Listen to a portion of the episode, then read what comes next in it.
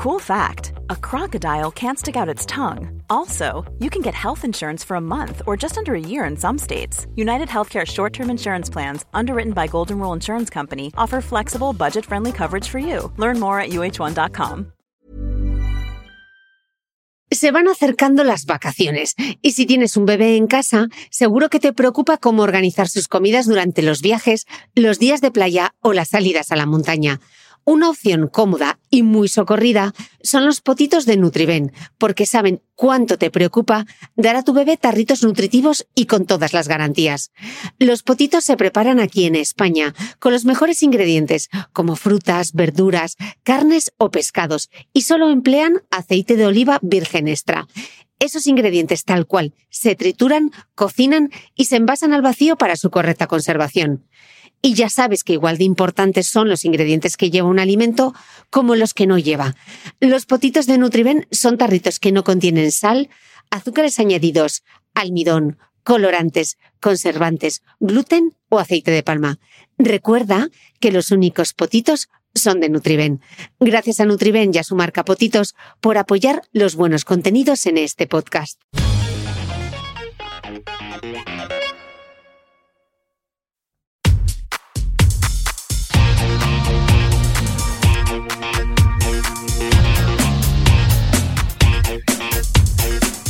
Hola, soy Cristina Mitre, periodista y autora del blog de Beauty Mail. Bienvenidos a mi podcast, donde todas las semanas charlaré con los mejores expertos de la cosmética, la nutrición, el fitness y el bienestar, para que te sientas bien y te veas mejor.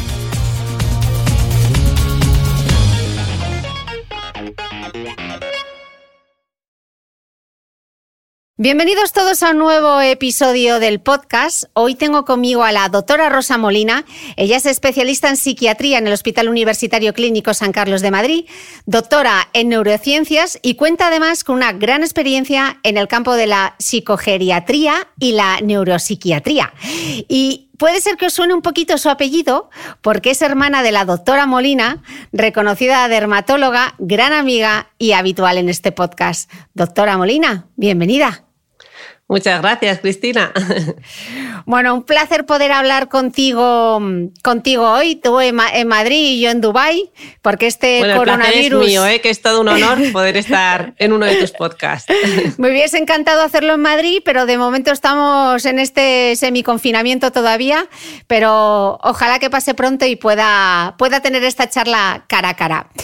Eh, doctora, parece que estamos muy preocupados por no, pasarlos, por no pasarnos con los kilos o por esculpir los glúteos a base de sentadillas, pero ¿sabemos, ¿sabemos realmente qué hay que hacer para conservar nuestro cerebro en condiciones? Uy, pues mira, este es un gran reto, ¿no? Y de lo que habla también eh, mucha gente. Eh, creo que, desde luego hay que tener en mente que lo primero de todo tenemos que, reflexionar sobre ese cerebro, tenerlo en mente, ¿vale? Eh, y que, hay que esculpirlo, ¿vale? Eh, esto, si quieres, conforme vayamos hablando, te, hablo un poquito de fenómenos que ocurren en el cerebro que podemos manejar y que nos pueden dar las claves para eh, poder tenerlo en forma como mm. esos glúteos que tú comentabas. ¿Cuáles son realmente esos retos de los que hablabas para, para mantener el cerebro saludable? Pues te diría que principalmente dos. Por un lado, el gran reto que tenemos ya a nivel de la ciencia, que es conocer y descifrar ese cerebro, porque eso es lo primero de todo. Pero a pesar de que tenemos que ir a, ese, mm, a ese, conocimiento del cerebro, eh, hay cositas que podemos empezar eh, a hacer desde ya y ese es un reto más personal y que tiene que ver con eh, esculpirlo de una manera personalizada. Yo creo que ese sería el gran reto a nivel individual. Ser capaz uno mismo de decir cómo puedo esculpir yo ese cerebro, porque esto es posible. Y esto es posible pues, por mecanismos de neuroplasticidad que tiene el cerebro y cosas que hemos ido avanzando en la ciencia que sabemos a día de hoy. O sea, que sabemos todavía poco de nuestro cerebro, me parece un poco sorprendente. Madre mía, si te hablo de psiquiatría, Cristina, estamos todavía muy en pañales. Y antes de que entremos en materia, quizás sería bueno explicar eh, lo que sí sabemos de nuestro cerebro, porque quizá eso nos va a dar alguna pista de cómo podemos aprender a cuidarlo, ¿no? ¿Cómo es el cerebro? Pues mira, eh, efectivamente, Cristina, a mí me gusta mucho hablar de esto para sentar un poquito las bases y la comprensión, sobre todo en, mi campo, ¿no? en el campo de la psiquiatría, que quizás es donde menos hemos avanzado todavía. Hemos hecho grandes avances en los últimos 50 años, la psiquiatría ha avanzado muchísimo, pero eh, todavía eh, parte de, la falta de avance tiene que ver con ese desconocimiento del cerebro. Pero entonces, como decía, al mismo tiempo sí que hay muchas cosas que sabemos. Yo te voy a hacer un mini resumen, como una especie de neurociencia de bolsillo, ¿vale? Como 10 puntos que todos deberíamos saber. Voy a empezar mm, definiéndote un poquito o hablándote un poquito de lo que es la anatomía cerebral, con un modelo muy básico. Es un, un, modelo que describió un autor en los años 60, o sea, es bastante antiguo, pero a mí me resulta muy útil sobre todo para aquellos que no estén tan familiarizados con la neurociencia. Es un modelo que se divide en tres capas. Básicamente, podríamos decir que tenemos un tres en uno, tres cerebros en uno. La primera capa, la más profunda, sería nuestro cerebro que se encarga de las funciones vitales, ¿vale? Que se desarrolla durante la fase embrionaria, que es la que nos permite respirar, mantener el ritmo de nuestro corazón, ¿vale? Luego tendríamos una segunda capa, que sería ese cerebro emocional, el, que se corresponde con el sistema límbico. Y la última capa sería la, que llamamos el córtex, que es la capa más superficial, que es la que tiene que ver con nuestra capacidad de razonamiento, con nuestras funciones cognitivas superiores. ¿Vale? Dicho esto, ya tenemos como una mini anatomía cerebral sobre la que podemos pensar. Vale, ¿cómo se desarrolla este cerebro? Pues cuando nacemos este es un punto muy importante. Cuando nacemos, el yo es fundamentalmente sensorial. Un bebé todavía no tiene ¿no? conocimiento de sí mismo, no tiene una estructura de sí mismo. Y casi todo lo que va aprendiendo, o sea, la mejor forma de estimular el neurodesarrollo de ese cerebrito de ese bebé es a través del tacto. Fíjate, o sea, ese cerebro es muy perceptivo. Entonces, lo que hay que hacer es estimularlo con la mirada, hablándole y sobre todo con el contacto. Este punto es muy importante, fíjate, para padres, porque no sé si, estarás en estas conversaciones típicas de si coger al bebé es bueno o es malo, que es como muy criticado esto de no cojas tanto al bebé que, se va a acostumbrar a los brazos. Bueno, pues es que es fundamental coger a ese bebé. ¿eh? Por eso esto es uno de los puntos que nos ayuda a comprender y a, manejar, y a manejarnos en cosas tan cotidianas como estas. Otro punto, la tercera capa de la que te hablaba, la del raciocinio, eh, ese, corte es eh, más superficial, es la que más tarde se desarrolla, ¿vale? Por ende, una aplicación práctica de conocer esto es eh, en esos atrapamientos emocionales que tienen algunos niños, en esas rabietas. Las rabietas.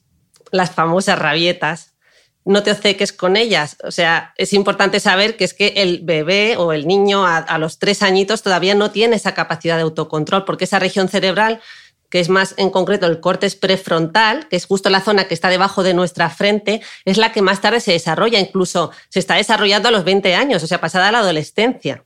¿Vale?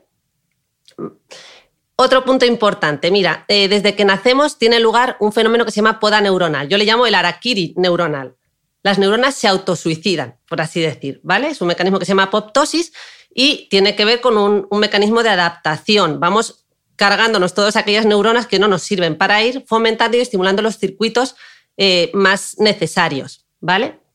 Entonces, de ahí que deducimos eh, que el, cerebro funciona por el mecanismo de use it or lose it que dicen los ingleses. Úsalo o piérdelo.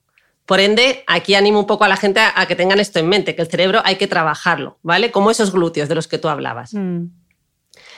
Dicho esto, el cerebro recordar que no es un músculo, ¿vale? Pero sí que tiene otro tipo de propiedades, que son propiedades neuroplásticas. Es decir, cuando decimos de, trabajar el cerebro y lo comparamos con los músculos, es una buena metáfora. A mí me gusta mucho, pero hay que recordar que más que ser un músculo, es un órgano que tiene unas capacidades plásticas que podemos ir modulando y trabajando y, haciéndolas eh, y, esculpiéndolas, como decía yo antes, ¿vale? Otro punto, ya, ya me quedan solo tres, ¿vale? que no me quiero enrollar. no, no, no, pero es súper interesante, súper interesante.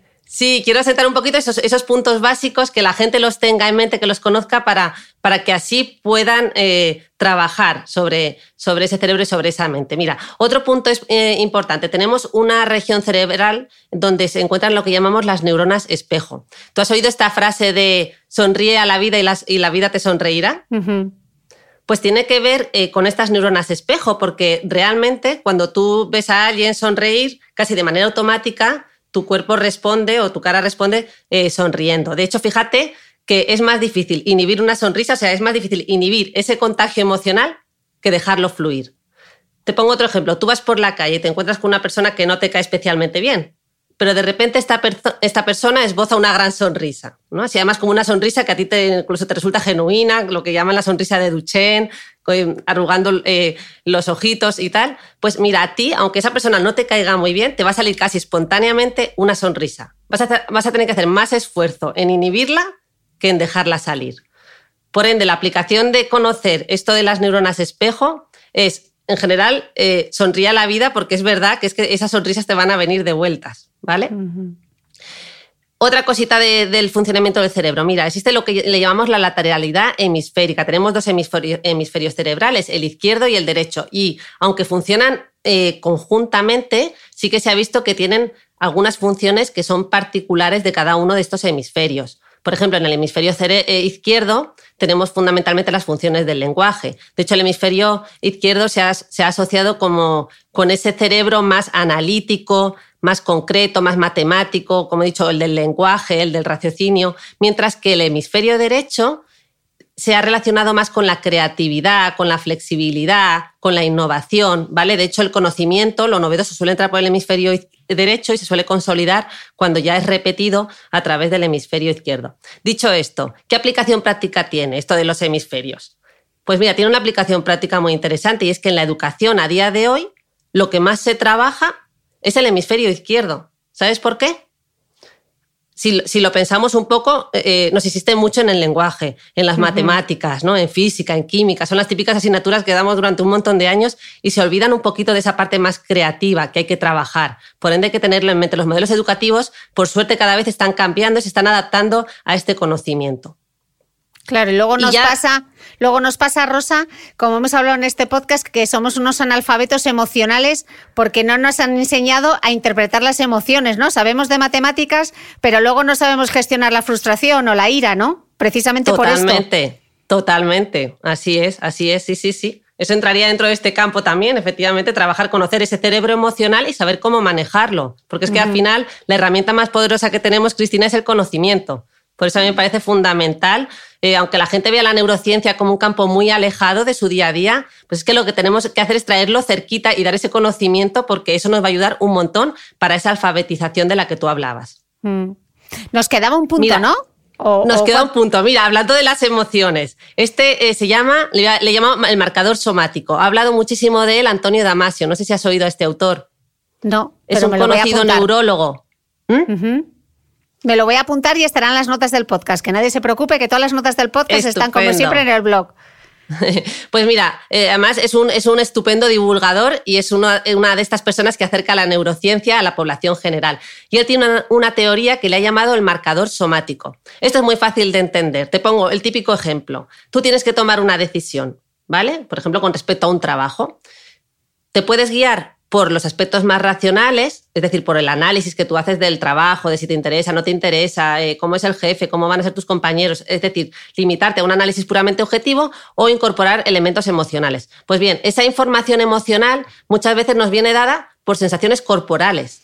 Por ejemplo, un cosquilleo en el estómago, ¿no? Esa sensación de tener mariposas en el estómago, una punzada en el corazón o una piel que se eriza. Estos son lo que Antonio Damasio llama marcadores somáticos que en el fondo eh, vienen también vienen determinados desde el cerebro y que nos están dando pistas a la hora de tomar decisiones y que tienen que ver con ese componente emocional.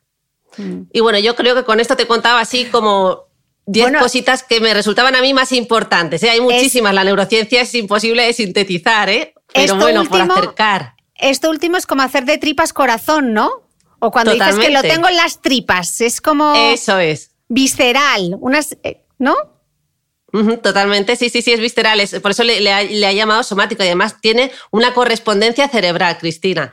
Eh, en concreto, en un área que, tiene que ver con el córtex prefrontal eh, que he mencionado antes, ¿no? que, es esa región que está debajo de la frente, pues en un trocito de ese córtex eh, tiene, tiene la conexión con, estas sensaciones. Bueno, y es que esto nos daría, Rosa, para grabar otro podcast que ya hablaremos en algún momento, para hablar de la relación entre la microbiota, el estado de ánimo, el cerebro, porque dicen que al final el estómago es el segundo cerebro, ¿no? O sea, el intestino es el segundo cerebro. Nos daría aquí para... Para, para mucho, Cristina, y si ya te animas, te diré una cosa. Ahora del segundo cerebro hemos pasado al tercer cerebro. ¿Sabes cuál es? ¿Cuál es? La piel. La piel. Bueno, de ahí tengo un tema, no lo vamos a adelantar porque tengo un tema aquí pensado en mi cabecita para la nueva temporada, pero esto se lo vamos a dejar de sorpresa. Piel, autoestima, bueno, por ahí van los tiros. Eh, Rosa, antes de continuar, me surge una duda. Mm, estamos hablando del cerebro, de la neurociencia y ¿realmente el cerebro de un hombre y el de una mujer funcionan de manera diferente? Uf, qué pregunta. este tema es un tema controvertido. Eh, te digo un poco lo que, lo que vienen a decir los estudios científicos. Mira, eh, se han hecho estudios comparando lo que son funciones más cognitivas, ¿no? Eh, basándonos simplemente en la ejecución de la función. Y se ha visto que los hombres son mejores en funciones que tienen que ver con lo analítico y con lo espacial y que en las mujeres hay una mejor función en lo que tiene que ver con la cognición social, con la empatía y con la memoria.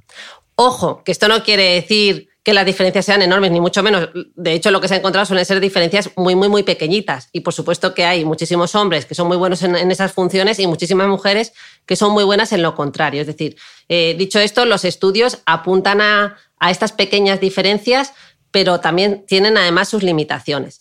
Eh, una autora que habla mucho de esto es Lou Bricentin, no sé si la conoces.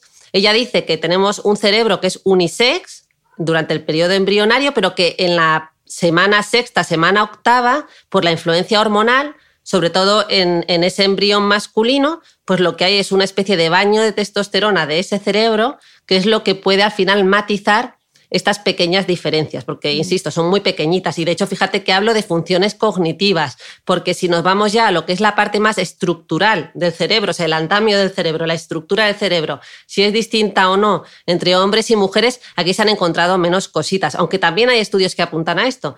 Sin embargo, hay algunos autores, eh, como Gina Ripon, no sé si se pronuncia así, y algún autor más, que dicen que esto es eh, le llaman neurosexismo. A mí personalmente me parece un poquito exagerado, porque un poco lo que critican es que mm, no podemos marcar estas diferencias entre hombres y mujeres y tal, y que además no hay evidencia suficiente. Ellos además lo atribuyen fundamentalmente al efecto de la genética, del ambiente, de lo social y de lo hmm. cultural.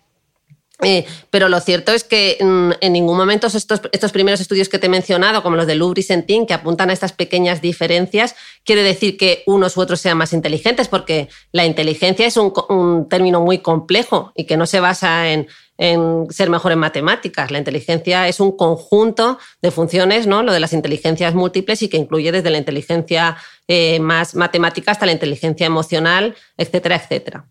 ¿Vale? Entonces, bueno, no sé si respondo del todo. Sí, sí, pero has mencionado justo las hormonas y aquí sí que me gustaría saber qué papel juegan nuestras hormonas en nuestro cerebro.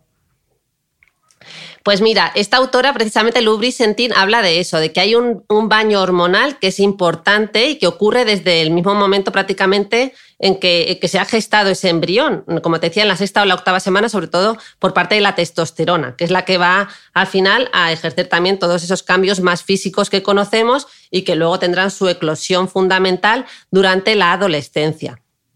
Eh, Dicho esto, también, eh, quizás más que a nivel estructural y físico del propio cerebro, te diré que, basándonos en la propia clínica, de las patologías que vemos, ahí ya hay diferencias. En la infancia, por ejemplo, en el campo mío, en la psiquiatría, eh, la mayor parte de los trastornos tipo pues, el autismo, el trastorno por déficit de atención e hiperactividad eh, y muchos otros que te podría decir, debutan más precozmente y más frecuentemente en niños que en niñas aunque luego ya conforme van creciendo en edad parece que, hay un, se igualan. Pero si seguimos viendo otros trastornos, veremos que en función del género, los trastornos de ansiedad, los trastornos de depresión son más prevalentes en mujeres, mientras que otros trastornos como la esquizofrenia son más, más prevalentes en varones.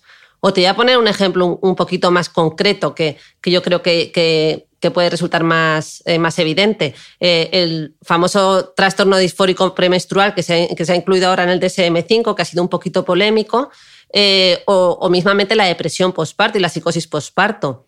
Son cuadros psiquiátricos que tienen un, en el que las hormonas sin duda juegan un papel importante, ¿no? Y estos cuadros pues no los vemos evidentemente en hombres.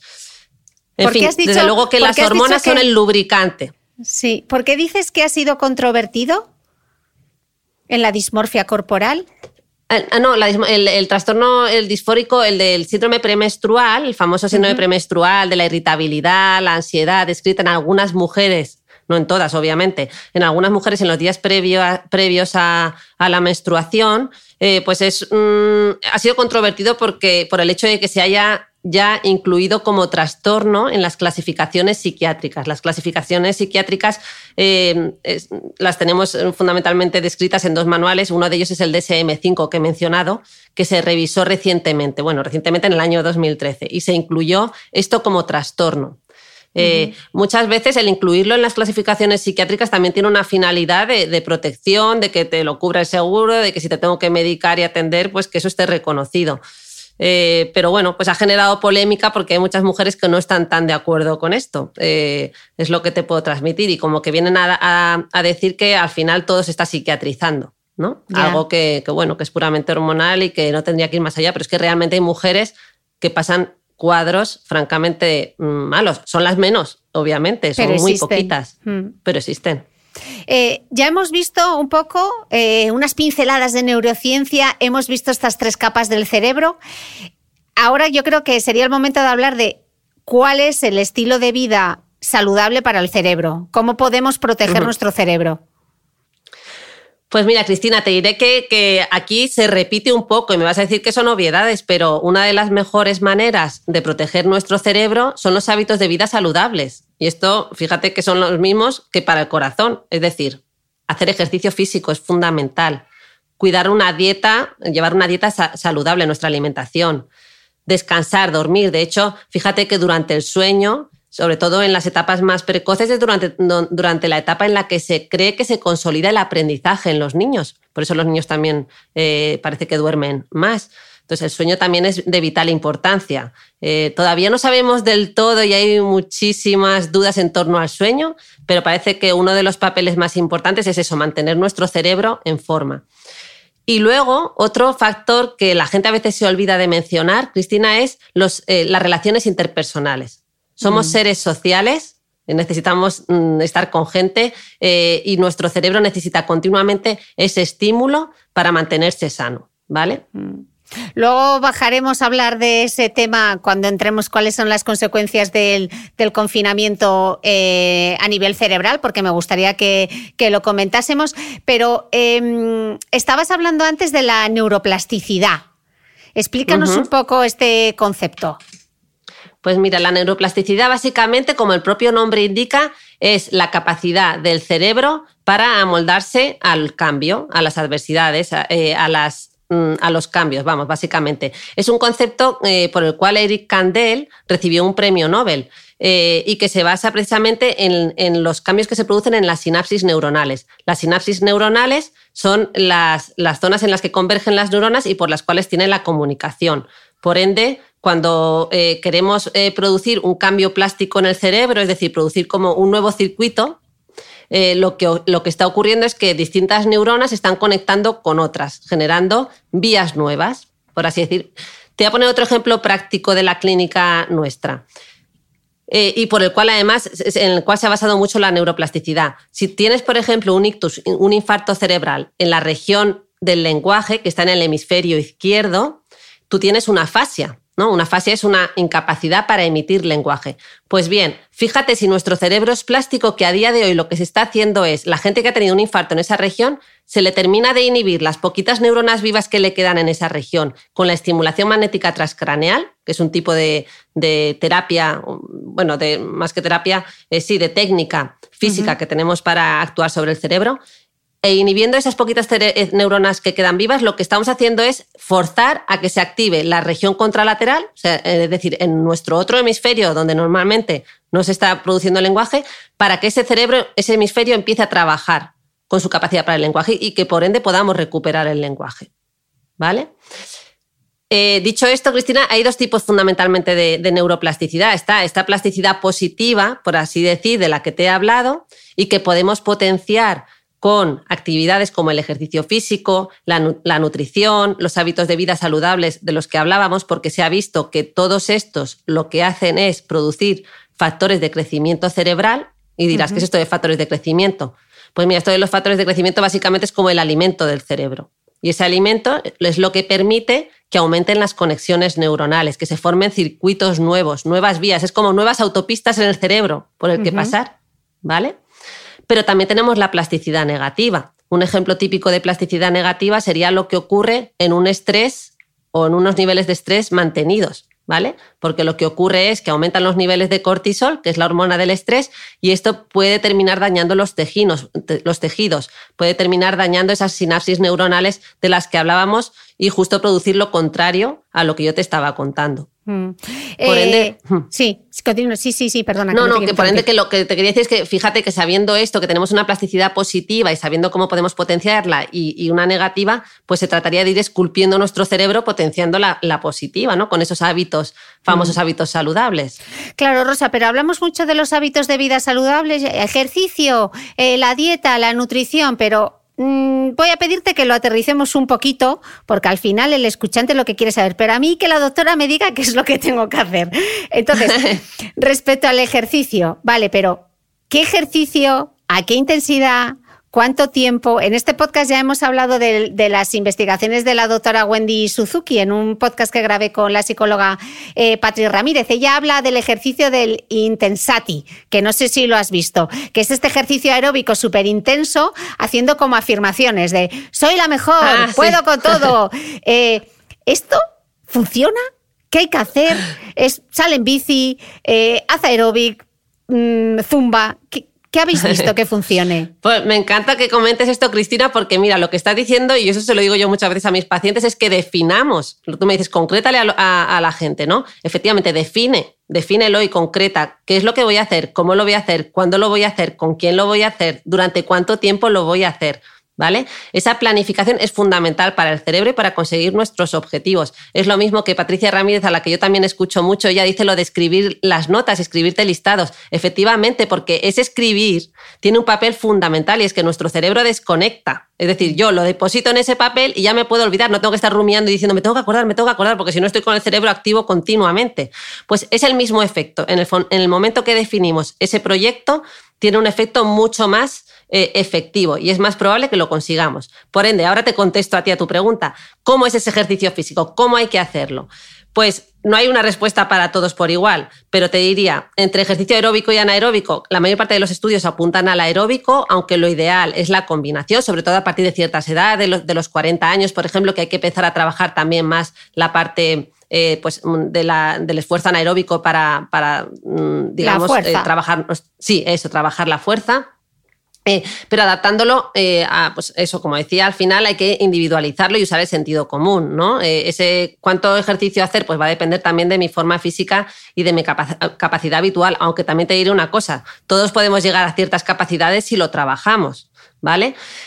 Pero lo que es clave, clave, clave de todo esto es el mantenimiento, es decir, lo que yo me proponga digo, venga, pues voy a trabajar tres días a la semana en función de mi condición física, puedo empezar, si nunca he hecho o he hecho muy poquito, puedo empezar con 10 minutos para ir generando ese hábito e ir aumentando, por ejemplo, cada semana 5 minutos. Pero la clave, clave, clave está en la repetición, en mantenerlo. Esa quizás es lo que más, eh, lo que sí que es común para todos, la constancia. La constancia. o sea, el eh, ejercicio igual no es igual para todos, pero la constancia sí que es igual para mm. todos. Estabas hablando antes sobre la importancia del sueño y ahora que estamos todas y muchas mujeres que llegamos a cierta edad, yo no porque me duermo como un saco patatas, o sea, es increíble cómo duermo, pero el, el, insomnio, sí, hasta que me llegue la menopausia, cuando me llegue la menopausia me volveré una insomne. El insomnio. O no, Cristina, o no. no sé, a ver, yo heredo, heredo todo lo malo y eso igual me toca. El insomnio, ¿cómo nos afecta el insomnio? Uy, pues mira, mucho, porque como te decía antes, parece que se ha asociado eh, el sueño, porque hay muchos, muchas grandes intrigas que, todavía no hemos podido resolver, pero parece que el sueño nos ayuda a recuperar nuestras eh, funciones, a poner orden en nuestra cabeza. Fíjate que hablo de orden, qué curioso, que eh, la región principal que pone orden en nuestro cerebro es ese córtex prefrontal en el que yo insisto tanto, que es el que decía que es el que se desarrolla más tarde y al que un autor llamado Colin Colbert le ha llamado el director de orquesta, ¿vale? Es decir, esa región prefrontal es la que pone orden dentro del cerebro. El cerebro pone orden a todo el cuerpo, pues dentro del cerebro el córtex prefrontal pone orden al resto de nuestro cerebro. Pues bien, esa región del córtex prefrontal es la que se desactiva o se desconecta durante el sueño. Cuando dormimos, Cristina, no es que apagamos el cerebro, como hacen muchas veces estos símiles ¿no? en, en Internet, que ves el típico cerebro desconectándose. No, no se desconecta, todo lo contrario, hay muchísima actividad cerebral. Lo que pasa es que es una actividad caótica, porque nuestro córtex prefrontal, que es el que dirige la orquesta y el que pone orden, está desconectado. ¿Vale? Entonces, ¿qué, se ha visto? Que durante el sueño, precisamente es esa región la que más, como que la que más se restaura. Eh, de hecho, eh, cuando no dormimos, lo que estamos es como atolondrados, ¿no? Nos cuesta organizar nuestras tareas, planificarnos, nos encontramos mal, como que no rendimos. Eh, y eso tiene mucho que ver con esa región de cortes prefrontal que no se ha recuperado durante la noche. Entonces, bueno, que hay muchísimos cambios pero quizás me quedo con este así a nivel más neurocientífico, eh, resaltarlo, ¿no? Porque, porque es fundamental. Y el tener una mente ordenada, pues nos va a permitir llevar una vida ordenada y saludable. Y doctora, la gente que se tiene que medicar para poder dormir, ¿qué consecuencias tiene a largo plazo? ¿O es mejor hacerlo y no tener miedo si el médico te lo ha recetado? Pues mira, claro, es que en psiquiatría todo tiene una continuidad. Es decir, si simplemente es que duermes mal puntualmente, yo creo que lo ideal es no tomar eh, fármacos y seguir lo que se llaman eh, pues las, eh, los hábitos saludables de sueño, ¿no? Que higiene del pues, sueño. eso, de higiene de sueño, que yo creo que son más o menos conocidos, ¿no? Acostarte siempre a la misma hora, no tomar excitantes por la tarde-noche, no hacer deporte a última hora, etcétera, etcétera, ¿vale? Pero también hay que, eh, esto es como el dolor. Antiguamente el dolor se trataba a demanda, es decir, cuando te dolía es cuando te daban el fármaco para el dolor. Y desde hace ya bastantes años sabemos que el dolor hay que prevenirlo y por eso los fármacos del dolor se ponen pautados, desayuno, comido y cena, porque el que tú estés aguantando dolor, eso también tiene sus consecuencias negativas. Pues con esto ocurre lo mismo, que tú estés aguantando el insomnio, un insomnio que te, que te, hace dormir dos horas al día, tiene consecuencias negativas para el cerebro mucho peores que cualquier fármaco que podamos dar. Por ende, sentido común cuando se pone un fármaco es porque se necesita. Y además hay muchos falsos mitos en, nuestro campo. Y es que hay muchas pastillas para dormir. Lo que pasa que, que muchas veces por las prisas o por el desconocimiento la gente termina tomando benzodiazepinas, que quizás son las, las que realmente no se deben usar. Y es que no se, no se usan. Si las usamos, las usamos temporalmente con fines puntuales para ver cómo va el sujeto, pero hay fármacos para dormir que son efectivos y que no tienen por qué tener un efecto negativo sobre nuestro cerebro. Por mm. ende, eso, mi respuesta es siempre el sentido común. Si estás durmiendo 6, 7 horas, eh, pues no pasa nada. Y si un día no duermes, no pasa nada. Pero si llevas eh, dos semanas durmiendo dos horas todos los días, pues ve a un médico y consúltalo, porque es más negativo eso que tomar cualquier medicación. Vale, nos queda claro. When you're ready to pop the question, the last thing you want to do is second guess the ring. At Bluenile.com, you can design a one-of-a-kind ring with the ease and convenience of shopping online. Choose your diamond and setting. When you find the one, you'll get it delivered right to your door. Go to Bluenile.com and use promo code LISTEN to get $50 off your purchase of $500 or more. That's code LISTEN at Bluenile.com for $50 off your purchase. Bluenile.com code LISTEN. Hey, it's Ryan Reynolds, and I'm here with Keith, co star of my upcoming film, If, only in theaters, May 17th. Do you want to tell people the big news? All right, I'll do it. Sign up now and you'll get unlimited for $15 a month in six months of Paramount Plus Essential Plan on us. Mintmobile.com slash switch. Upfront payment of $45 equivalent to $15 per month. Unlimited over 40 gigabytes per month. Face lower speeds. Videos at 480p. Active Mint customers by 531.24 get six months of Paramount Plus Essential Plan. Auto renews after six months. Offer ends May 31st, 2024. Separate Paramount Plus registration required. Terms and conditions apply if rated PG. ¿Sabías que los bebés son capaces de autorregularse y comer lo que necesitan? Hasta el primer año, la leche ha de ser su alimento principal, bien sea lactancia materna o artificial, y poco a poco podrán ir probando diferentes texturas y alimentos. Ahora, con buena temperatura, a todos nos gusta salir más de casa, y en verano pasamos mucho tiempo fuera, en la playa, la montaña o recorriendo el mundo. Si tienes un bebé que ya ha empezado con la alimentación complementaria, para esos momentos puedes contar con los diferentes tarritos que ofrece Potitos. Hay recetas para bebés desde 4 y 6 meses y solo llevan ingredientes como frutas, verduras, carnes o pescados que se trituran y se envasan tal cual. Los potitos de Nutriben son tarritos seguros, fáciles de conservar y transportar, ya que no necesitan refrigeración, tan solo mantenerse en un lugar fresco. Se calientan en microondas o al baño María, sin conservantes ni azúcares añadidos.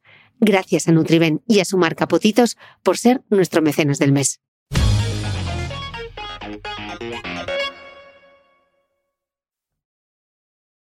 en estos hábitos de vida saludable me pregunto yo si, si podemos trabajar la memoria y si, por ejemplo, funcionan, yo qué sé, los sudokus.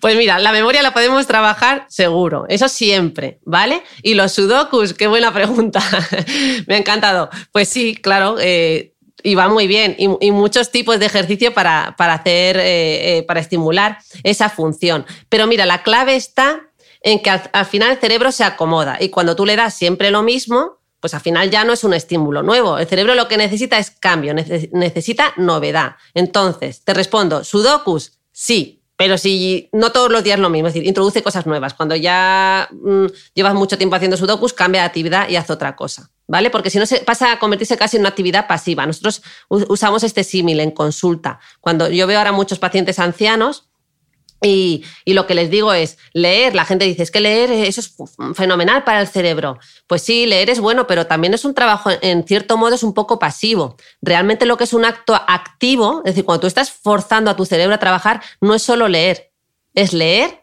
y compartirlo, comentarlo. Mm. Por eso en los sujetos mayores, en estos centros de día donde van, lo que hacen es leer una noticia del periódico y debatirla entre ellos. Mm. Por eso yo digo que lo social al final es clave porque el tú reunirte con otras personas y comentar un libro, eso tiene un efecto súper poderoso sobre nuestro cerebro. Mucho más que el que tú estés solo leyendo el libro en casa e inflándote de leer libros, que por supuesto que es bueno, pero que es que es mucho más bueno si los comentas.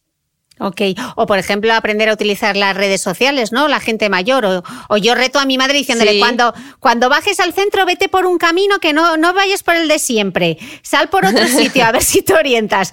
Yo dándole aquí las clases de neurociencia. Pues muy eh, bien, pues qué buena eh, orientadora tiene en casa, eso es una suerte y un privilegio.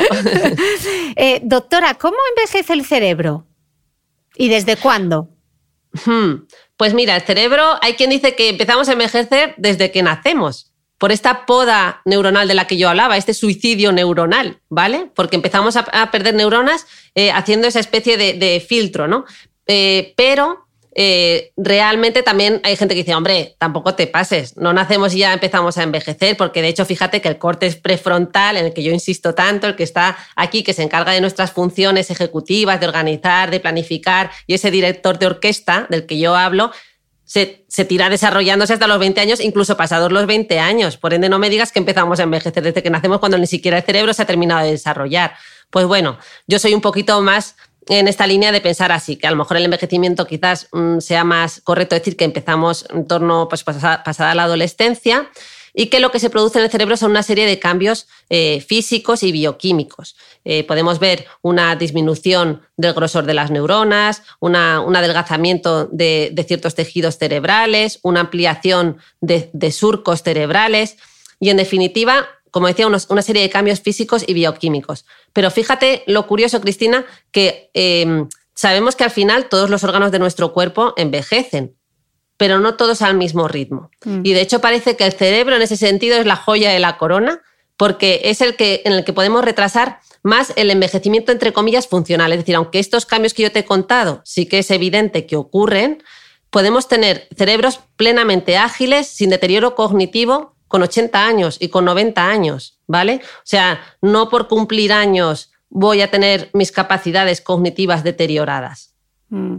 Ahora nos lo vas a aterrizar, pero esto que me estás diciendo me hace preguntarme si, si, el cerebro tiene fecha de caducidad, si se puede hablar algo así como una senescencia programada, como las, como las bombillas y los electrodomésticos. Pues mira, en cierto modo sí, ¿no? Por, estos mecanismos, porque eh, eh, esta, esta senescencia programada hace referencia a esta muerte celular, eh, a este arakiri neuronal del que yo hablaba, ese suicidio programado que ocurre en nuestras, en nuestras células, que es distinto de la, la, necrosis. La necrosis es porque yo tengo un infarto cerebral, por ejemplo, y destruyo neuronas. Pero esa senescencia de la que tú hablas no deja de ser un mecanismo que viene ya como codificado genéticamente. También se habla mucho del envejecimiento y los telómeros, que lo, hablas, lo habrás oído. Los telómeros son los extremos de los cromosomas, que por hacer un símil sería como ese plastiquito de los cordones de nuestros zapatos, ese plastiquito final. Imagínatelo, nacemos con ese plastiquito, ese extremo del cordón muy largo y conforme van pasando los años se va acortando. Y esto se ha relacionado eh, con el envejecimiento y el paso del tiempo. Y llegado en un cierto momento, nuestras células pierden su capacidad para dividirse y, y, mueren. Entonces, a día de hoy, como decía Benjamin Franklin, hay dos cosas seguras que son la muerte y los impuestos. Y sí que podemos decir que hay esa senescencia programada, entre comillas, pero que también la podemos trabajar, ¿vale? Y que también la podemos compensar y combatirla de alguna manera, retrasarla, en definitiva. Y en todo esto, Rosa, ¿qué, qué papel juega la genética? Pues mira, la genética desde luego juega un papel de peso inevitable. Eh, nosotros, eh, por ejemplo, eh, y eso lo veo yo mucho en, en, mi campo, en la psiquiatría, donde decimos que todo es biopsicosocial, es decir, hay un componente biológico, un componente psicológico y un componente social y ambiental. Pues ese componente biológico más puramente tiene que ver con la genética. Y evidentemente esa programación celular de muerte celular eh, pues no es exactamente igual para todos los individuos. Y, y eso está ahí.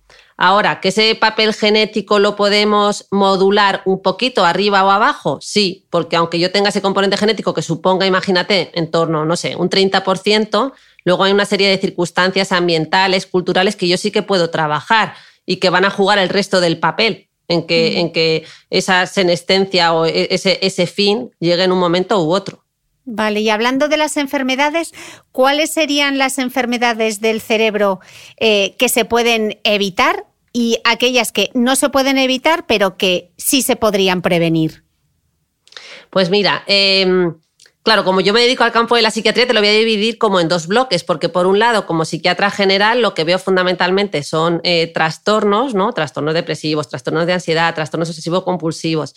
Y si hablamos de esto, hay una parte importante que sí que podemos prevenir. ¿Por qué? Pues por esto mismo que te decía, al final la mayor parte de nuestros trastornos son biopsicosociales. Tienen tres patitas todos. Ninguno podemos decir que es 100% genético y ya está. Es decir, que yo desarrollo una esquizofrenia porque me viene dado mi código genético, ni mucho menos. Yo desarrollo una esquizofrenia porque a lo mejor en mi código genético tengo una vulnerabilidad que me expone a poder desarrollarla de un 20, un 30% y luego otra serie de factores que van a hacer que llegue a desarrollarlo. Lo que pasa es que en psiquiatría hay trastornos como que tienen eh, más marcado ese componente biológico, por ejemplo, como es el trastorno bipolar, donde el componente biológico juega un papel muy importante, y otros trastornos, como son los trastornos de la personalidad, donde ese componente biológico eh, juega un papel un poquito menor. Pero vamos, en definitiva, en todos parece que hay ese componente biológico. Entonces, volviendo a tu pregunta, los trastornos, en, los en concreto en los trastornos psiquiátricos, sí que podemos prevenir eh, una parte importante que tendría que ver con ese componente pues, más psicológico y social y por ende lo podemos prevenir pues como tú decías, con la alfabetización emocional, aprendiendo, con la psicoeducación, con los hábitos de vida saludables. O sea, hay muchísimas cosas que podemos hacer para disminuir esos, esos factores eh, psicológicos y sociales. Y luego, si ya nos vamos a la parte más de las enfermedades neurodegenerativas, que aquí yo ya estoy hablando más de enfermedades tipo Alzheimer, que se corresponden más con el modelo biomédico, por eso ya la llamamos más enfermedad y no le llamamos tanto trastorno, ¿vale? Eh, pues aquí te diría un poco lo mismo. Lo que pasa es que aquí el papel biológico quizás tenga un peso mayor, ¿vale? No obstante, aunque este eh, papel biológico sea mayor, sí que podemos igualmente influir sobre el ambiente, como hablábamos antes, sobre la cultura, etc. No sé si has oído el concepto de reserva cognitiva. Mm, me suena haberlo leído, pero si nos lo explicas mejor. Vale, pues mira, eh, yo creo que, viene a cuento al hablar de demencias y que es importante porque la reserva cognitiva, y que también tenía, tiene relación con eso del envejecimiento que hemos hablado antes, tiene que ver, por así decir, con la capacidad de nuestro cerebro de suplir el daño. Mira, a igualdad de cerebros, imagínate dos cerebros igualmente dañados y envejecidos. Dos personas de 70 años, las dos tienen como muchos microinfartitos, ¿no? Pequeñas lesioncitas de los capilares del cerebro que se han ido rompiendo, en fin, una serie de cambios en el cerebro por igual, pues uno puede eh, tener unas funciones cognitivas muy deterioradas y otro no. ¿Vale? Eso de lo que nos habla es a igualdad de daño, hay gente que tiene mejor reserva cognitiva, ¿vale? Como si fueran tus ahorros. Y mm. esa reserva cognitiva la trabajo a través de estos hábitos que hemos estado hablando todo el tiempo, a través de enriquecerme con, con la cultura, de entrenar mi cerebro, en fin, de invertir en tu mm. cerebro y de invertir en tu mente. ¿Vale? que me encanta este, este yo creo que es una de las mejores inversiones. Totalmente, me encanta este concepto. Eh, realmente, estábamos hablando de la edad, realmente, eh, ¿qué capacidades cognitivas vamos perdiendo a medida que vamos cumpliendo años? ¿O no hay pérdida cognitiva? pues mira, a mí este campo me encanta porque efectivamente el cerebro, como bien hemos dicho, envejece y es innegable que hay una serie de cambios físicos y químicos, pero casualmente las funciones cognitivas hay quienes defienden a día de hoy, muchos científicos, que pueden, pueden mantenerse prácticamente intactas. La mayoría, Explícanos lo de las funciones cognitivas, que yo lo estoy dando por hecho y igual dicen, pero ¿qué son las funciones cognitivas? Que no sé lo que es. Es verdad, mira, un punto importante, gracias, que a veces a nosotros también se nos olvida, ya estamos tan acostumbrados a ciertos términos. Mira, funciones cognitivas nos referimos como a las funciones superiores, ¿vale? Fundamentalmente lenguaje, atención, memoria, concentración, capacidad de abstracción, ¿vale? Esas serían nuestras eh, funciones eh, superiores. Incluyo que a todos se nos olvida la cognición social, esta se ha incluido recientemente, fíjate, en las guías de demencia, que antiguamente no se metía este término, pero es que es muy importante. La cognición social es, tiene que ver esto con de la teoría de la mente, de la capacidad de empatía. Y es mm. una función que se deteriora. Y antes era como, no, pues lo que te digo, lo emocional se dejaba de lado. Es como que nos hemos centrado demasiado en la capacidad matemática, en el lenguaje, en la atención, concentración, pero oye, que es que la parte emocional, esa capacidad de empatizar con el otro, es una facultad igualmente de una capacidad superior del ser humano y que se deteriora en ciertas patologías. ¿Vale? Entonces, dicho esto, Vuelvo a la, pregunta inicial. ¿Qué, funciones cognitivas se deterioran con la edad? Pues eh, si tú tienes un cerebro, lo los intentas mantener a tono, podríamos decir que prácticamente eh, ninguna pero quizás eh, con un cierto matiz. lo que es, quizás lo que más se, toca es la velocidad de procesamiento cognitivo. ¿Vale? Eso sí que parece que tiene que ver con la pérdida de, la mielina y con el corte prefrontal al que vuelvo todo el rato, ¿vale? Y sí que tenemos a lo mejor menos velocidad, pero somos capaces de compensar con otras funciones. Es decir, un cerebro eh, de una persona añosa pero saludable, a lo mejor es menos rápido y menos veloz que un cerebro de 20 años, pero es capaz de compensarlo con otras estrategias. ¿Me explico? Entonces es igualmente, como decía, em, ¿me, escucha, verdad, Cristina? Sí, vale, sí, que sí, se iba por un momento. Vale, entonces, eh, bueno, no sé si te, si te he aclarado, te he resumido.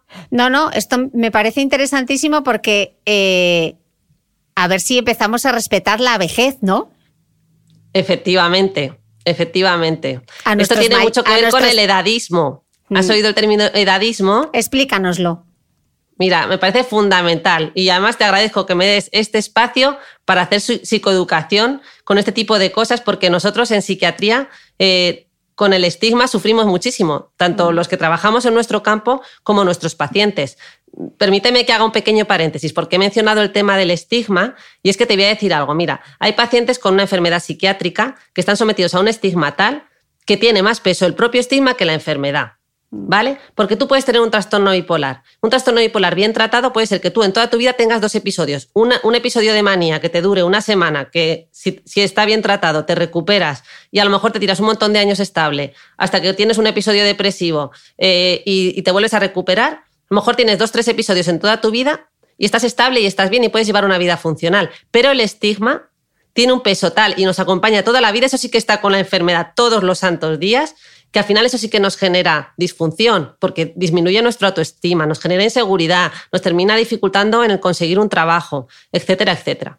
¿Vale? Entonces, dicho esto y, e introducido el campo del estigma, el edadismo es un tipo de estigma y que tiene que ver con la discriminación por edad.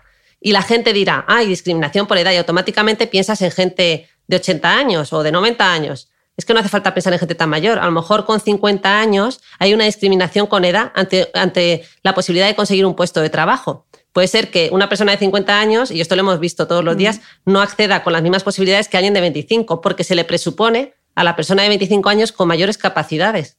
Mm. Y esto no, es correcto, ¿no? Te voy a contar otro ejemplo. Eh, se llama en inglés elder talk, que es como el, el habla envejecida, el habla infantil a las personas mayores. Eh, yo creo que esto lo habremos visto todos. Es de una condescendencia terrible eso, me pone enferma. Es terrible, terrible, pero eh, además que los propios médicos lo hacemos, que es lo triste, que es este, ay, Carmencita, ¿cómo está usted? ¿Cómo va usted con sus pastillitas? ¿Se las está tomando bien? Y resulta que Carmencita es una mujer de 68 años, en plenas facultades, catedrática, profesora emérita, que está dando charlas a nivel internacional y tú le estás llamando Carmencita y estás como de alguna manera asumiendo que esa Carmencita no tiene sus capacidades plenas. Ese es un ejemplo claro de edadismo que los propios profesionales, sin querer, utilizamos. Y qué importante es... doctora, visibilizar la, importancia de la salud mental, ¿no? Porque todavía cuánto nos cuesta. Eh, bueno, yo muchas veces lo digo, no, tienes un cáncer, te, pues te dan la quimio, te dan la radio, etcétera, y aceptas el tratamiento. Pero tú pasas por una depresión y te medican y no quieres medicarte. ¿Por Totalmente. qué? Si al final. ¿Por qué tenemos tanta resistencia? Pues porque lo que no se ve es como si no se ve, no, no, no se termina de entender. Entonces la gente cae en este culpabilizar. ¿eh? Parece que si tienes depresión es porque quieres, porque no tienes fuerza de voluntad. Existen todo este tipo de estereotipos negativos en torno a la enfermedad mental y tiene que ver por esa falta ¿no? de, evidencia física. Pero es que Fíjate, es que además es que es totalmente paradójico, porque si tú tienes una depresión mayor, que es un, es un trastorno grave, incapacitante, que tiene síntomas muy importantes que, te llevan al abandono del autocuidado. Puede ser que hayas perdido tu trabajo, que no puedes salir de la cama, eh, que has perdido el apetito por completo, no duermes, eh, tienes la atención, concentración tocada, en fin, una infinidad de síntomas que te podría contar. ¿Cómo vas a funcionar si tu, tu cerebro, que es el director de orquesta del resto del cuerpo, no está funcionando en sus capacidades plenas? Tú mm. fíjate qué paradójico, fíjate, tú te rompes un dedo, te rompes la pierna y aunque se vea y está más aceptado, pues tú con la pierna rota puedes llevar una funcionalidad porque tu cerebro está funcionando bien. Sin embargo, en salud mental nos ocurre todo lo contrario, lo que está tocado es el director de orquesta, que es que es el órgano más importante de alguna manera. Si no funciona el cerebro, no funciona el resto. Sin duda. Eh, estábamos hablando antes de la prevención, de la salud de cerebral y me pregunto qué espacio ocupan los suplementos nutricionales? Que hay muchos, ¿funcionan? Para la memoria, todas estas cosas que nos venden. Hmm. Pues mira, eh, efectivamente hay muchísima investigación. Eh, parece que cada vez más hay datos de evidencia científica que apoyan el uso de algunos suplementos tipo los omega 3, que de hecho los usamos eh, en casos de deterioro cognitivo mm, leve moderado, o sea, en demencias leve moderadas parece que sí que hay evidencia. Sin embargo, en casos ya más graves y avanzados directamente ni los pautamos porque no tenemos este respaldo, esta demostración de que sean efectivos. Perdón. Luego también, eh, aparte de los omegas, otro que se está estudiando mucho es la melatonina. Mm, que, la melatonina, no sé, se está estudiando en todos los campos. Hablando con mi hermana, que es dermatóloga, también está mm. ahora como el, eh, el rejuvenecedor facial. Eh, mm. por excelencia, pues bien, hay también estudios que se están utilizando en demencia, pero a dosis altas. O sea, lo que te puedo transmitir es que las principales limitaciones de estos suplementos nutricionales, tanto de los omegas como de la melatonina y tantos otros, eh, las limitaciones tienen que ver con el mantenimiento de sus funciones en el largo plazo y el uso de la cantidad necesaria, porque en el caso de la melatonina, vuelvo a la melatonina, se necesitan dosis altísimas. Fíjate que la melatonina para el jet lag, tú que viajas muchísimo, no sé si estás familiarizada con, sí, sí, con la melatonina. La tomé durante una temporada, pero luego dejé de tomarla. Estas cosas que te suplementas, luego lo dejas, luego vuelves. Sí, bueno, y tú que viajas tantísimo, yo creo que es que ya el jet lag lo debes tener suprimido, madre mía, Cristina. No, no, lo, sigo teniendo y lo sufro, ¿eh? Sí. Pero bueno, te pues, acostumbras. Pues, fíjate que las dosis de melatonina que se usan para eso son de 1,98 microgramos. Pues bien, los estudios para la prevención del deterioro cognitivo rondan en torno a los 100 microgramos, o sea que es que es una cantidad enorme que necesitaríamos eh, y que se está estudiando para, para, la prevención del Alzheimer. Pero bueno, está ahí. Yo creo que sí que tienen su utilidad. Hay, hay unos que parecen que han mostrado más utilidad que otros, pero todavía estamos en un campo muy incipiente. Mm. Te quería hacer una pregunta, eh, Rosa, porque en el tema de las demencias y la pérdida de memoria, eh, estábamos hablando también de la ansiedad y la depresión, y me pregunto si puede haber cierta relación entre la ansiedad, la depresión y la pérdida de memoria porque es algo que les pasa a muchísimas mujeres a partir de determinada edad. Totalmente. Y te agradezco que, me hagas esta pregunta porque además es un motivo de consulta frecuente. Eso, eh, el venir a, partir de a lo mejor de los 50 años, incluso hay gente que más, temerosa que viene antes, eh, refiriendo eh, esta dificultad ¿no? de memoria. Y además, en el momento que ven que tienen algún antecedente familiar de demencia, como sí que es verdad que hay estudios que indican, evidentemente, que tener antecedentes pues te puede eh, influir en que tú también lo desarrolles, pues aumenta mucho los temores. Pero, pero realmente la mayor parte de los casos tiene que ver eh, con niveles de, ansiedad y de estrés elevado o con un ánimo tocado, porque es que es otro gran desconocido, tanto en los trastornos depresivos como en los trastornos de ansiedad, la memoria, la atención, concentración son uno de los síntomas y criterios que definen el trastorno. La gente piensa en trastorno depresivo, piensa en ánimo bajo y en tristeza, o piensas en trastornos de ansiedad y piensas en nerviosismo, pero te olvidas de que es que las funciones cognitivas de las que hablábamos antes, que algunas de ellas son precisamente la memoria, la atención y la concentración, están tocadas. De hecho, fundamentalmente están tocadas por, por la atención. Cuando nuestro nivel de atención baja, porque yo me encuentro mal, o sin necesidad de irnos al trastorno, que me he ido muy rápido a hablar de trastornos, yéndonos a niveles más básicos, como te decía, el estar estresado o el estar ansioso va a hacer que nuestro nivel de atención baje. Y si baja nuestro nivel de atención, baja nuestra memoria, porque necesitamos de la atención para almacenar el recuerdo. ¿Vale? súper interesante esto. Eh, otra pregunta respecto a, la demencia. Cuando, cuando, hablamos de demencia, inmediatamente eh, lo primero que pensamos, pérdida de memoria, estoy demente, pero sí. ¿hay, ¿hay otros síntomas que, nos pueden dar pistas y se nos olvidan?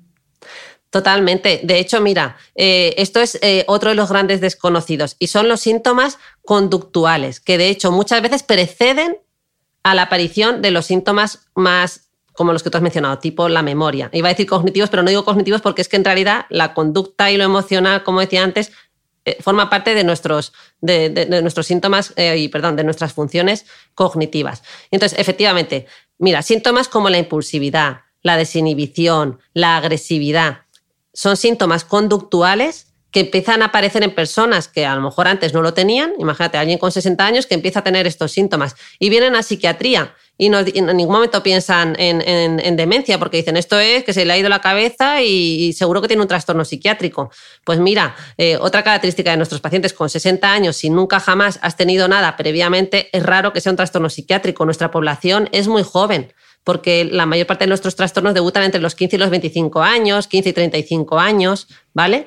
Eh, y también es verdad que hay, que hay casos mm, de debut tardío, pero no es lo más habitual. De hecho, yo si veo una persona de 60 años que ha tenido una vida totalmente, aparentemente normalizada y funcional y no, ha tenido nada psiquiátrico previo, que me dice que empieza con estos cambios de conducta, automáticamente pienso en la posibilidad de una enfermedad neurodegenerativa, tipo Parkinson, tipo demencia Alzheimer, etc. ¿Vale? Entonces, esas alteraciones de conducta. Y luego otro más te voy a contar que la gente desconoce, que son los síntomas psicóticos. ¿Vale? La gente asocia psicótico a esquizofrenia y además le tiene un temor horroroso, o sea, ve la palabra psicótico y se aterroriza. Psicosis significa básicamente y en resumen, pérdida de contacto con la realidad. Y lo psicótico, Cristina, lo podemos ver en prácticamente cualquier enfermedad. Fíjate, lo psicótico se ve en, en la gente mayor, una persona de 80 años con una simple infección de orina, se le puede ir la pinza. Entre mm. comillas, se le puede ir la pinza es pierdo el contacto con la realidad y me pongo psicótico, me pongo a delirar, a pensar que me quieren matar, que están entrando en mi casa, que mi familia no me quiere y que me da pastillas para hacerme daño. Este tipo de síntomas que son tan frecuentes se dan mucho en pacientes con, demencia, con enfermedades degenerativas y otro tipo de, enfermedades no necesariamente psiquiátricas. Mm. Estoy pensando, Rosa, eh, toda esta gente que nos esté escuchando que acaba de recibir eh, algún eh, algún familiar, un diagnóstico de demencia. ¿Cómo, pueden apoyar a esos enfermos? Pues mira, em, hay, muchas maneras. Bueno, por supuesto, dirigiéndose a un profesional e informándose, asesorándose, que eso es fundamental. Por suerte, aparte de los profesionales, contamos a día de hoy con muchísimas asociaciones que también pueden proporcionar muchísima información. Igual que hablábamos de hábitos de vida saludable, en sujetos con demencia hay una serie de hábitos que tenemos que repetir y mantener porque eso les ayuda mucho a centrarse en los sujetos con demencia, ¿vale? Eh, mantener horarios, eh, tener las persianas subidas cuando es de día, por así decir, un ejemplo tonto, y bajarlas cuando es de noche para eh, facilitarle al cerebro la comprensión y mantenerse ubicado, porque muchas veces lo que ocurre es que se desorientan en tiempo y espacio, ¿vale? Y luego, el sentido común, acompañar a ese paciente, hacer una escucha activa, estar ahí apoyándolo, conocer los síntomas que comentaba antes que puede haber eh, mm, situaciones de agresividad, de pérdida de contacto con la realidad.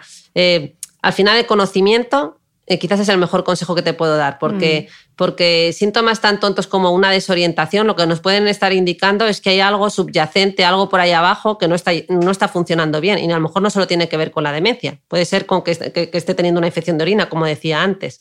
Mm. Entonces, bueno, básicamente este sería, estos serían los consejos que podría dar. Ok.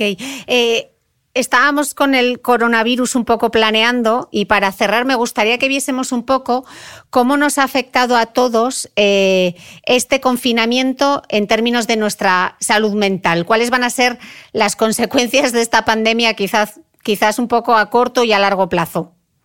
Vale, pues mira, eh, aquí tendríamos que distinguir un poco de gente que ha vivido la, pandemia simplemente reduciéndolo al confinamiento y que no ha tenido situaciones traumáticas eh, o, que no tenía una vulnerabilidad previa de tener trastornos graves o situaciones familiares muy conflictivas. Si nos remitimos a, la población, al, gran porcentaje de población que no tiene situaciones importantes, eh, pues yo creo que lo que más hemos visto en el corto plazo han sido síntomas de ansiedad y depresión sin que sea trastorno, ojo. Es decir, pues es gente que ha estado más estresada, con un poquito más de ansiedad, con un ánimo pues un poquito más tocado, con dificultades en el sueño, ¿vale? Eh, quizás esto es lo que más hemos podido ver en el corto plazo. Y luego, en el largo plazo, ¿qué podemos ver? pues posiblemente ahí ya empiecen a emerger cosas como los duelos complicados o los duelos que se han tenido que poner en cuarentena, que no se han podido hacer, como tú bien sabes, mm. eh, porque no se han podido despedir del, del difunto, porque no han podido estar ahí porque no han podido hacer ese acto social tan necesario, porque repito, somos seres sociales y necesitamos de estos rituales que nos ayudan a despedirnos de nuestro ser querido. Esos duelos se han puesto en cuarentena y se han aplazado y lo van a tener que hacer a posteriori. Y eso nos lo vamos a encontrar en algunos que, que no puedan terminar de hacerlo bien, ¿vale? Pérdidas de empleo y de estatus que también nos llevan a otros tipos de duelo y quizás eh, estrés postraumático, sobre todo en sanitarios no digo que va, que, va, a ser un porcentaje elevado, ¿eh? hablo siempre de porcentajes pequeñitos, pero que nos lo podemos encontrar, porque se han vivido situaciones difíciles, aunque no, no siempre lo veamos en la tele. Y luego también en largo plazo yo creo que se puede poner a la semilla para el desarrollo de algunos trastornos obsesivos que a día de hoy pues, mm, son adaptativos, ¿no? o sea, los síntomas obsesivos que podemos presentar un poquito todos, que tienen que ver con nuestros rituales de limpieza, pero que sí que pudiera ser la semilla en algunos casos, muy poquitos, para el desarrollo en un futuro a lo mejor de algún trastorno. Pero en general, Cristina, la verdad es que yo soy bastante optimista y pienso que, va, que a excepción de aquellos que hayan tenido mm, situaciones realmente difíciles, creo que la que la recuperación va a ser buena. Estamos preparados para ser resilientes. Mm. Y Rosa, ¿cómo sé yo si lo que estoy es de bajón o, empezando a tener una depresión? ¿Cómo lo diferencio? Hmm. Pues mira, como decía antes, al final hay un continuo siempre entre el trastorno y la normalidad. Entonces, una cosa es estar triste, estar, como tú bien dices, de bajón, y otra cosa es estar deprimido. Y la diferencia fundamental, o sea, hay muchísimas, pero es, cuando hablamos de depresión hablamos de varios síntomas, mantenidos en el tiempo, repetidos. O sea, yo siempre digo lo de intensidad, frecuencia, ¿vale? Eh, y mm, bueno, intensidad y frecuencia fundamentalmente, porque esos síntomas, si son muy intensos y se mantienen en el tiempo, es cuando ya nos producen disfunción y nos afectan en nuestro día a día. Mientras que si yo estoy triste, puedo estar triste hoy y mañana encontrarme mejor, ¿vale? O puedo estar dos días triste, pero no por ello tengo una depresión. Entonces, quizás las, las que más información nos dan son ese mantenimiento en el tiempo y esa disfunción para mantener nuestras actividades diarias. Mm. ¿Y el estrés y la ansiedad cómo se diferencian? Sí, pues estos son términos también que se confunden, porque mira, el estrés, te lo pongo en ejemplos, que se entiende mejor. Tú puedes estar estresado porque estés haciendo una mudanza, ¿vale? Y, estás sometido a esos niveles elevados de estrés y te puede estar afectando, pero una vez que ha acabado la mudanza, lo normal es que te recuperes, ¿vale? Y, los niveles de estrés pues no necesitan de tratamiento. Eh, mientras que la ansiedad sería eh, ya los síntomas más eh, ante algo más desconocido, ¿vale? No hay, no hay esta, esta, asociación tan directa entre una mudanza y el estrés y, la ansiedad. No sabemos muy bien qué es lo que nos está pasando y además se manifiesta tanto a nivel físico como mental, ¿vale? Y generalmente llevados a un nivel, a un nivel elevado, la ansiedad pues habría que tratarla. ¿vale? aunque, aunque la ansiedad tiene también eh, un rol adaptativo, ¿vale? Em, en determinados niveles sí que nos puede llevar al trastorno y a, requerir un tratamiento. Porque realmente nosotros sí que estamos preparados para afrontar el estrés y el estrés en cierto grado es bueno. El problema es cuando está eh, Eso. mantenido en el tiempo, ¿no? Eso es, desbocado, cuando es muy intenso y, mantenido, que ahí es cuando empiezan a producirse los cambios físicos corporales, empieza a aumentar esta hormona de la que hablábamos antes, el cortisol, y al final esto nos afecta eh, incluso en el plano más físico puro y duro eh, en nuestro cerebro y por ende en el poder manejarnos. Mm. Rosa, y de otra cosa que no hemos hablado es de la paciencia. Yo lo hablé en un podcast, eh, me acordaba de mi profesora de latín, Conchita, cuando nos hacía recitar las catilinarias con el Patientia Nostra, ¿Crees que ha sido una de las facultades que más hemos desarrollado en este confinamiento?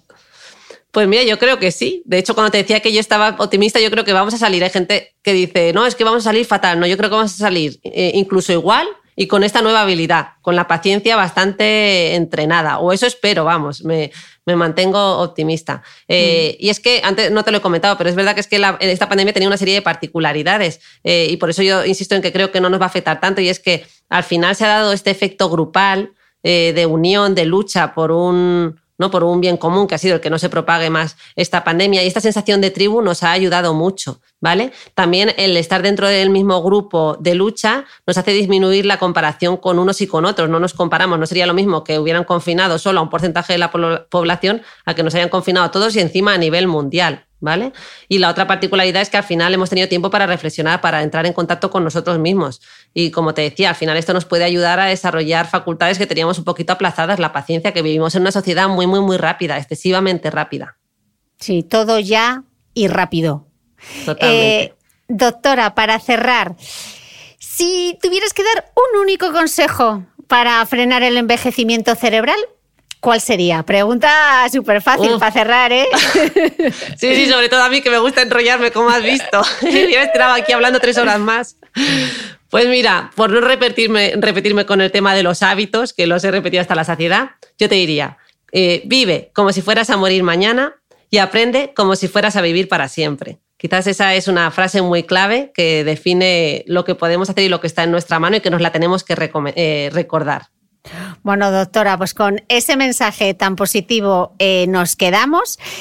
Y vas a tener que volver al podcast, porque a mí esta hora de conversación me ha sabido a poco. Y tenemos ahí. qué bien, pues me alegro. Me ha apuntado ahí un montón de cosas. Es fascinante la neurociencia y es fascinante también el, el papel, lo que hablábamos antes de la belleza, la autoestima. Aquí veo yo eh, mucha tela que cortar, doctora. Ay, qué bien, pues me alegro, Cristina. Y además, de verdad, insisto, te agradezco tantísimo que me hayas dado este espacio, porque para nuestra especialidad, de verdad, y para, y para nuestros pacientes es vital el poder transmitir y, con gente como tú, tan, tan conocida y que realizas una labor tan, tan importante, pues, hablemos eh, pues no te puedo estar más, más agradecida. Y hablemos más alto y claro de la enfermedad mental, porque es como otra enfermedad cualquiera y hay que visibilizarla. Así que desde este podcast tenemos ese compromiso. Muchísimas gracias, doctora. Muchas gracias, Cristina. Gracias. Un abrazo. Adiós. No olvides que todas las notas de este capítulo están en mi blog de beautymail.es. Además, si no quieres perderte ningún capítulo del podcast de Cristina Mitre, suscríbete a thebeautymail.es y a cualquiera de las aplicaciones en las que puedes escuchar mi podcast, como Spreaker, Apple Podcast, Spotify, Evox y YouTube. Solo tienes que buscar el podcast de Cristina Mitre y darle a suscribir. Y un último favor, si entras en iTunes y me dejas un comentario y además me regalas unas estrellas, ayudas a que este podcast tenga cada vez más visibilidad y pueda seguir creciendo. Te espero el próximo domingo con una nueva entrega del podcast de Cristina Mitre.